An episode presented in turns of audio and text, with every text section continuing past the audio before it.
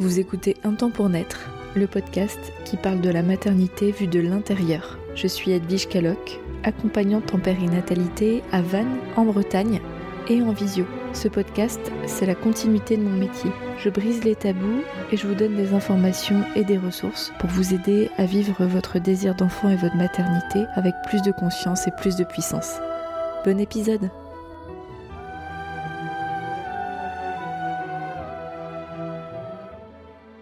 Bienvenue dans le premier épisode de l'année 2022 du podcast Un temps pour naître. Je suis très très contente de vous retrouver cette année. Je commence par vous souhaiter tous mes voeux de bonheur, de succès, de paix si vous m'écoutez en janvier 2022. Pour commencer l'année, j'ai envie de vous parler du métier d'accompagnante périnatale, de doula. C'est une question de sémantique, hein, mais ça se rapporte à peu près au même rôle. Bref, c'est pas du tout ça que j'ai envie d'aborder aujourd'hui. J'ai envie de parler de ce rôle d'accompagnement dans la période périnatale. Est-ce qu'on peut dire que mon métier est un métier d'avenir? J'ai souvent ce genre de réflexion, que ce soit en solo, mais aussi et bien sûr avec euh, les personnes qui sont aussi accompagnantes, avec qui je communique, parce qu'on est, euh, un petit monde, hein, donc on se connaît pas toutes, mais une bonne partie. Et donc j'avais très envie de vous faire part de mes observations, de mes réflexions. Là, ce que je vais vous dire, ça s'appuie essentiellement sur ce que j'observe à la fois bah, dans mon expérience professionnelle, un peu personnelle aussi, mais bon, ce n'est que mon expérience et euh, il y a des milliards de femmes qui accouchent depuis la nuit des temps. Je m'appuie aussi sur ce que mes abonnés, peut-être vous, et mes clientes me disent, me confient, et, puis donc les futures accompagnantes qui font partie de ma formation en ligne ou du coaching que je propose. Donc euh, en réunissant tout ça, tous les échos à la fois de mes observations et des choses que, j'échange avec les personnes autour de moi dans euh, cette perspective du métier d'accompagnement, voilà ce que aujourd'hui je peux en ressortir et pourquoi je le fais aujourd'hui, c'est que bah, quand on est euh, en train d'entamer une nouvelle année, on est à la fois en train de faire le bilan de l'année précédente et peut-être des autres années, et dans l'espoir, dans la perspective, dans l'avenir. Donc euh, ça me semblait opportun de commencer l'année ainsi. Déjà pour commencer, je vais faire un petit euh, remake de mon expérience très rapide. En 2017, j'ai découvert la possibilité de devenir accompagnante périnatale. Donc là, je ne connaissais absolument pas ce métier, j'avais déjà été maman deux fois, et là, c'était la grosse découverte en faisant des recherches. J'avais vraiment envie de consacrer ma, vie professionnelle à un métier humain, dans cette période de vie qu'est l'arrivée d'un enfant, dans toutes les périodes et toutes les situations possibles, mais j'avais pas envie de travailler dans le médical. Et à ce moment-là, mon raccourci mental, c'était ben, si je travaille pas dans le médical, qu'est-ce que je vais faire? Et il existait à ce moment-là pas beaucoup de perspectives et euh, c'est vraiment en fouinant, fouinant, fouinant sur internet que j'ai trouvé le centre de formation d'accompagnement périnatal qui est à Bordeaux et c'est là où je me suis formée. Et aujourd'hui, en 2022, il y a plusieurs centres de formation qui existent, hein, mais en 2017, c'était pas le cas. Il y avait vraiment très peu de possibilités.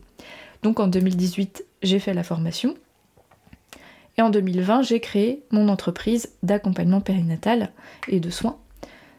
Donc c'est là où vraiment officiellement j'ai commencé à accompagner, même si en 2019 j'ai eu Victoire et, euh, et j'ai aussi fait de l'accompagnement off, donc à la fois dans mes stages et puis aussi on va dire bénévolement, notamment au début du Covid où euh, j'ai fait de l'accompagnement bénévole à distance. Mais juin 2020, ça a été vraiment la date de lancement d'un temps pour net, qui est donc mon entreprise aujourd'hui.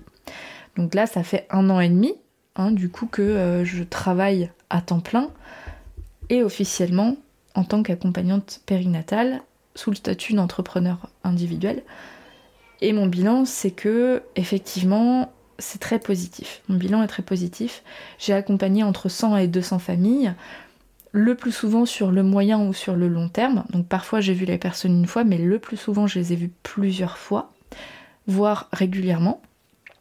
Et donc euh, bah, effectivement, si on reprend la question de base, est-ce que ce métier est opportun, est-ce que c'est un métier porteur, un métier d'avenir? Ben oui, je travaille, donc la réponse est là. Je me sens en plus vraiment utile, c'est un métier qui est très utile. À aucun rendez-vous, je me dis mais j'ai servi à rien. Non. Alors, quand je dis ça, c'est pas moi en tant que personne, c'est mon rôle d'accompagnante qui est utile auprès des personnes qui font appel à moi. Donc déjà, quand je me base uniquement sur mon expérience professionnelle, euh, la réponse est oui. Le métier d'accompagnante est un métier d'avenir, sachant que euh, mon métier grandit. Euh, quand je parle en tant que personne unique, hein, en tant qu'entrepreneur, si on peut parler comme ça, mon entreprise grandit, le nombre de personnes qui viennent vers moi grandit. Et donc j'accompagne de plus en plus de personnes, même si je vais arriver à une limite personnelle parce que je tiens à garder cet accompagnement individuel. Ça, c'est pas quelque chose de négociable pour moi. Il euh, y a peut-être d'autres formes d'accompagnement qui sont possibles, peut-être en groupe, mais aujourd'hui, c'est pas quelque chose que j'envisage. J'aime beaucoup cette relation que j'ai avec les personnes sur des rendez-vous qui sont plus longs que dans ce côté médical.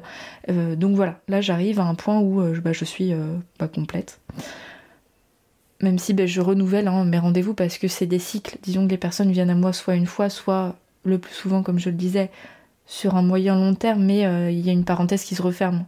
Si on, prend la situation où la, personne qui vient vers moi essaye d'avoir un bébé, donc euh, le plus souvent ça aboutit et c'est génial.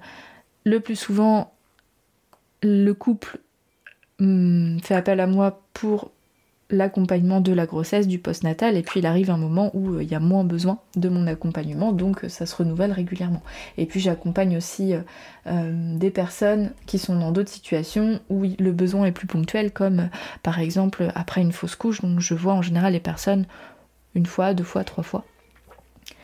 Donc j'ai sans cesse des nouvelles personnes qui viennent à moi, et ça remplit mon agenda correctement au bout d'un an et demi. Voilà. Donc la réponse est oui, il y a besoin de mon métier, sinon les personnes ne feraient pas appel à moi, c'est tout à fait logique. Je suis désolée si vous entendez du bruit, je suis toujours en vacances et mes enfants aussi, et donc je me suis isolée chez moi. Néanmoins, des enfants ensemble, ça fait du bruit, donc euh, voilà. C'est possible que ça vienne un petit peu perturber, néanmoins j'ai un super micro, donc j'ose espérer que ça va pas trop vous embêter. Maintenant, si je m'appuie sur euh, ce que j'observe de notre société, vous me direz si vous avez les mêmes conclusions que moi, les mêmes observations que moi. Là, on est vraiment dans une transition entre la société qu'on peut qualifier de moderne et la société post-moderne. Ce que j'entends par moderne, c'est une société qui est essentiellement matérialiste, dans la consommation de biens, avec un modèle capitaliste et où la science est omnisciente au profit du côté sacré de la vie. C'est quelque chose qu'on a complètement mis de côté. La science et la médecine aussi ont une place hyper, hyper importante au point où elles vont venir par moments écraser le côté sacré de la vie. On est aussi dans un modèle individualiste où on ne vit plus en communauté, pour la plupart d'entre nous, mais dans des maisons individuelles en couple ou seul et avec nos enfants. Donc euh, c'est vraiment un schéma de, société qui aujourd'hui, j'ai l'impression, commence à montrer ses limites et on commence à reconnaître ses limites. Bon déjà, le point euh, qui fait qu'on ne peut pas ne pas être d'accord avec ça, c'est l'écologie. Quand on voit l'état de la planète avec ce modèle sur, euh, surconsommateur, c'est pas possible en fait de continuer comme ça. Et je remarque aussi que de plus en plus de personnes ressentent ce besoin de ramener ce côté sacré, de faire une place aussi à leurs émotions. On découvre que la genèse de la vie aussi ne naît pas dans notre corps, mais que notre corps est un véhicule qui émane d'une conscience plus collective. Donc ça, c'est des découvertes qui sont récentes, oui. Mais au-delà du côté récent, c'est qu'on commence à faire une place à ces découvertes et à les reconnaître.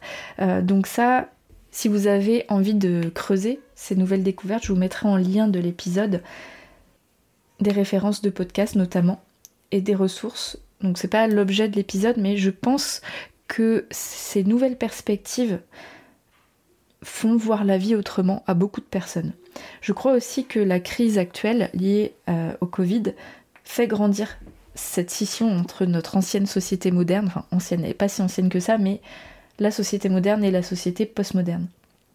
Dans cette société postmoderne, qui est plus représentative de ma génération, je pense, mais euh, aussi de personnes plus vieilles que moi, et je crois encore plus des personnes plus jeunes que moi, des personnes qui ont aujourd'hui 20 ans, 25 ans, voire moins, euh, vont clairement s'inscrire dans cette société postmoderne, où notamment la prise en charge des souffrances s'inscrit dans quelque chose de beaucoup plus global, holistique. On va prendre en compte la physiologie, mais aussi la vie intérieure, les émotions, et avec aussi des remèdes plus naturels que la médecine allopathique, qui est la médecine que l'on connaît, euh, qui va euh, traiter le symptôme sans toujours aller chercher la cause. Euh, on est en train de bifurquer vers autre chose. Je remarque aussi que on fait plus de place à notre instinct grégaire. Et c'est un peu vu négativement ce terme-là, n'empêche que nous sommes des êtres grégaires. On a besoin de la communauté, nous ne sommes pas faits pour vivre tout seuls. On n'est pas conçu pour vivre tout seul dans des maisons comme ça, éloignés des nôtres. Moi qui habite en Bretagne, jusqu'à il n'y a pas très longtemps, je voyais des hameaux où les familles vivaient euh, tout ensemble. Donc chacun avait son foyer, mais euh, la grand-mère, la tante, tout le monde était dans le même village. Il y a encore hein, des, familles qui vivent comme ça, mais quand même de moins en moins. Et je crois qu'on est en train de prendre conscience que c'était pas si mal que ça finalement. Je sais pas où vous en êtes vous dans cette réflexion. Moi je vous avoue que euh, j'ai tellement été habituée à vivre de façon individuelle que ce serait très difficile pour moi de revenir en arrière, mais je réalise mon besoin finalement de vivre auprès des personnes que j'aime et qui me soutiennent. Et que être seule avec mes enfants et mon conjoint, c'est sacrément difficile. Donc c'est des portraits de façon très globale hein, que je suis en train d'établir, mais c'est la sensation que j'ai d'après mes observations en tant qu'individu et aussi des réflexions que je creuse à travers des ressources diverses. Revenons au rôle de l'accompagnante périnatale de la doula. Son rôle, notre rôle, c'est de soutenir, d'écouter et d'accompagner les femmes, les couples dans la transition de vie qu'est la maternité. Le rôle de l'accompagnante est là pour ramener de la valeur au vécu intérieur, au bien-être.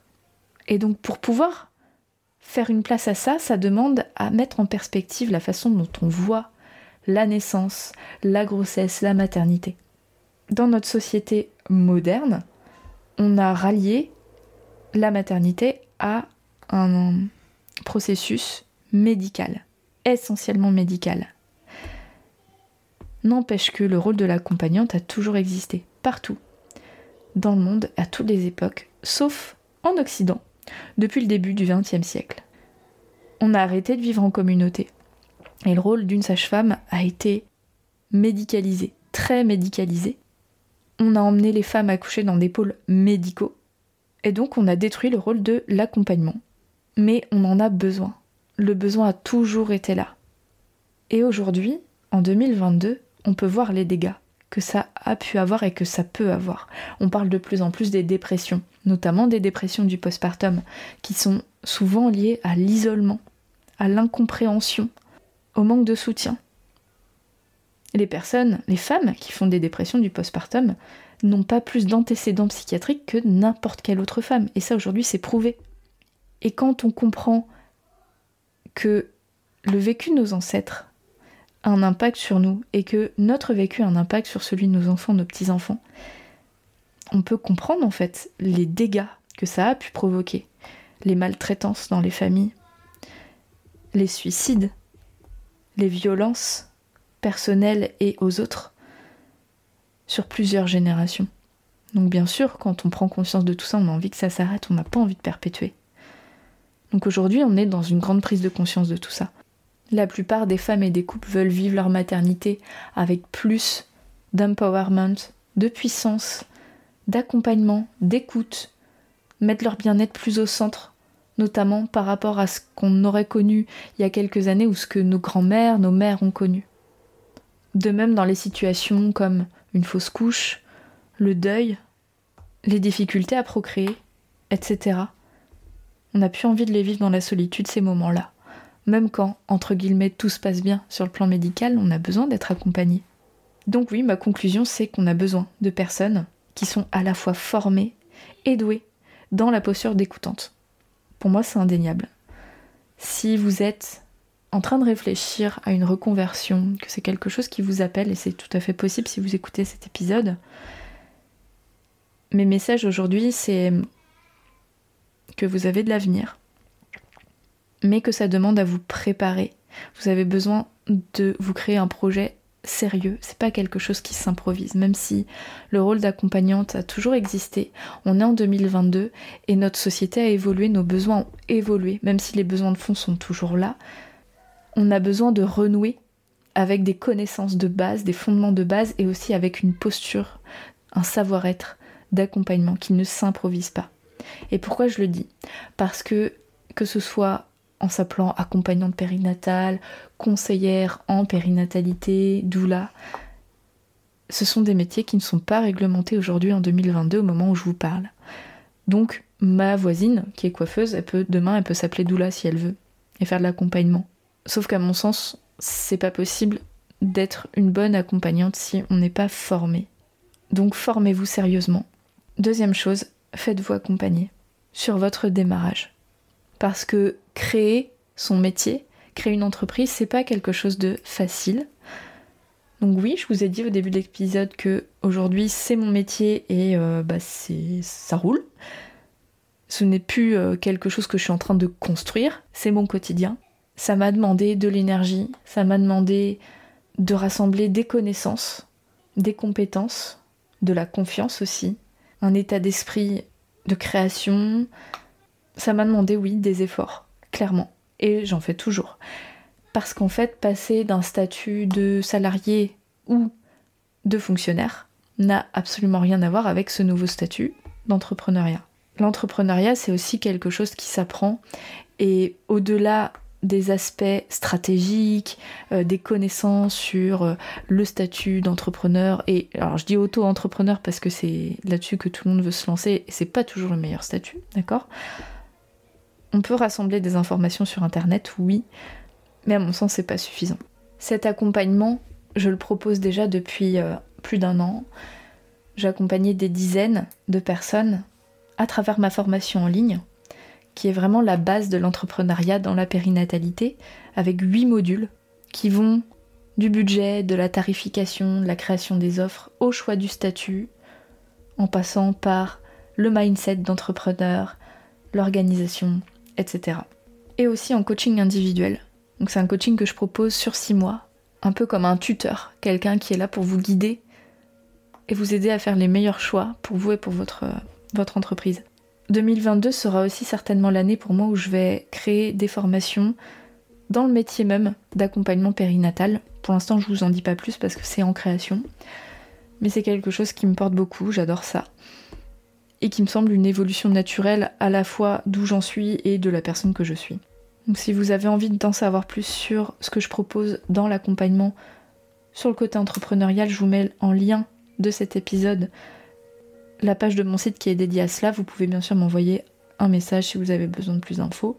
Et je serai heureuse d'avoir vos retours. Si vous faites partie de mes collègues, dites-moi si vous êtes d'accord avec mes observations, mes conclusions. Si vous êtes en formation, est-ce que ça vous parle? Et même si vous n'êtes absolument pas concerné, bref, je serais vraiment heureuse d'avoir vos retours. Maintenant, je vais rejoindre mes fauves. Je vous souhaite une belle fin de journée et je vous dis à bientôt, à la semaine prochaine.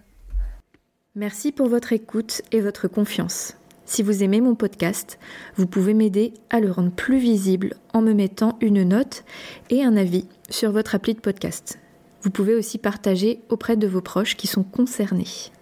Et si vous souhaitez vous aussi être accompagné sur votre chemin du désir d'enfant et de la maternité, mes séances se font au cabinet à Vannes ou à distance par visio. Envoyez-moi un message privé sur Insta ou un mail à edvige.intempournaître.fr. À bientôt!